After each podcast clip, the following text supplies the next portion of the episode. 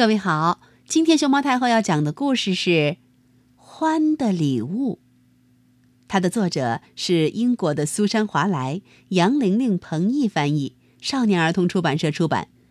关注微信公众号和荔枝电台“熊猫太后摆故事”，都可以收听到熊猫太后讲的故事。欢是一个让人依靠和信赖的朋友，总是乐于帮助大家。他已经很老了，老到几乎无所不知，老到知道自己快要死了。欢并不怕死，死仅仅是意味着他离开了他的身体。欢不在乎，因为随着岁月的流逝，他的身体早就不听使唤了。他只是担心，他离去之后，森林里的朋友们的感受。为了让大家有心理准备，欢告诉过他们，不久的某一天，他会去下面的长隧道。当这一天到来时，希望他们不要太悲伤。有一天。当欢看着鼹鼠和青蛙比赛冲下山坡时，他觉得自己特别的老，特别的累。他多想和他们一起跑啊！可是他知道，他的老腿跑不动了。他久久的看着鼹鼠和青蛙，分享着朋友们的快乐。他很晚才回到家。他向月亮道了声晚安，然后就拉上窗帘儿，把寒冷的世界关在了外面。他慢慢的朝深深的地下走去。那儿有温暖的火炉在等他。他吃过晚饭。坐在书桌前面写信。写完信，他在火炉边的摇椅上坐了下来。他轻轻的来回摇晃着，吱嘎，吱嘎。很快，就熟睡过去了。他做了一个奇怪却很美的梦，一点都不像他从前做的梦。让欢吃惊的是，他正在奔跑，他的前头是一条很长很长的隧道。他觉得双腿非常强壮，稳稳的朝着隧道跑去。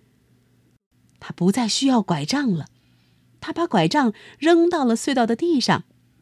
欢飞快的跑着，在长长的隧道里越跑越快，最后，他的脚爪离开了地面。他觉得自己在翻腾、旋转、起起落落、跌跌撞撞，却没有受伤。他觉得自由了，好像已经脱离了他的身体。第二天，欢的朋友们都焦急的聚集到了他的门外。他们担心，是因为他没有像平时那样出来说早安。狐狸报告了一个悲伤的消息：欢死了。他把欢的信读给大家听。信写的很简单：“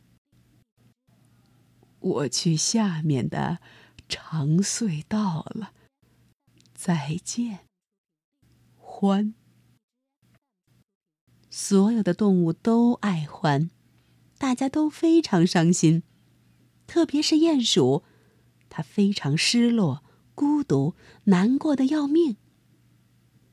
那天晚上，鼹鼠在被窝里一直想着欢，眼泪顺着他那天鹅绒般的鼻子流下来。他紧紧抱着的毯子都湿透了。外面。开始下雪了。冬天来了。很快，厚厚的积雪就把动物们的家埋了起来。接下来的几个月里，他们会待在温暖而舒适的家中，度过寒冬。雪盖住了乡村，却掩盖不住朋友们的悲伤。欢总是在别人需要他的时候出现，现在他不在了，动物们都不知道该怎么办了。欢说过，希望他们别难过。但这真的很难。春天快到了，动物们常常互相串门，常常说起欢还活着的那些日子。鼹鼠很会用剪刀，他说起了欢教他怎样用一张折纸剪出一长串鼹鼠的事儿。那天，他剪了一地的纸鼹鼠，最后他终于剪出了一长串手拉手的鼹鼠。鼹鼠说：“他还记得当时的那份喜悦。”青蛙是一个滑冰高手，他回想起他怎样在欢的帮助下，在冰上迈出打滑的第一步。欢亲切的带着他，直到他敢自己滑。狐狸想起他小时候总是系不好领带，是欢教会了他。把宽的一头从右边搭到左边，从后面绕一圈，然后朝上一拉，再向下穿过领结口，抓住细的一头，把领结推到脖子上。嗯哼哼哼，欢就是这样教他的。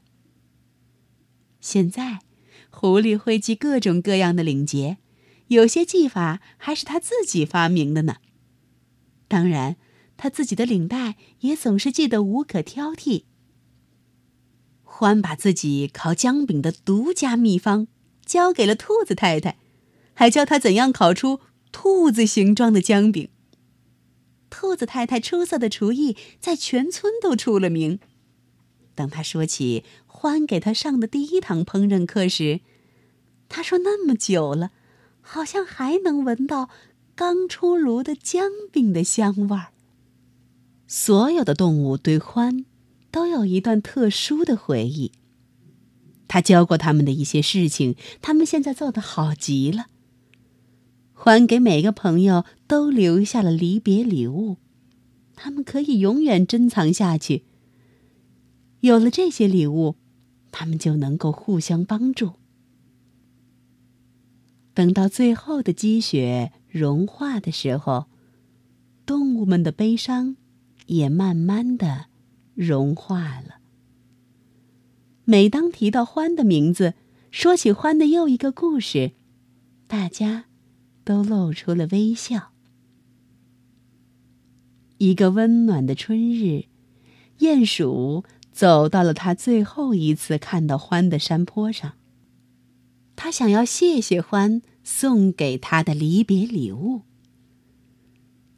谢谢你，欢。他轻轻地说：“他相信，欢能听到。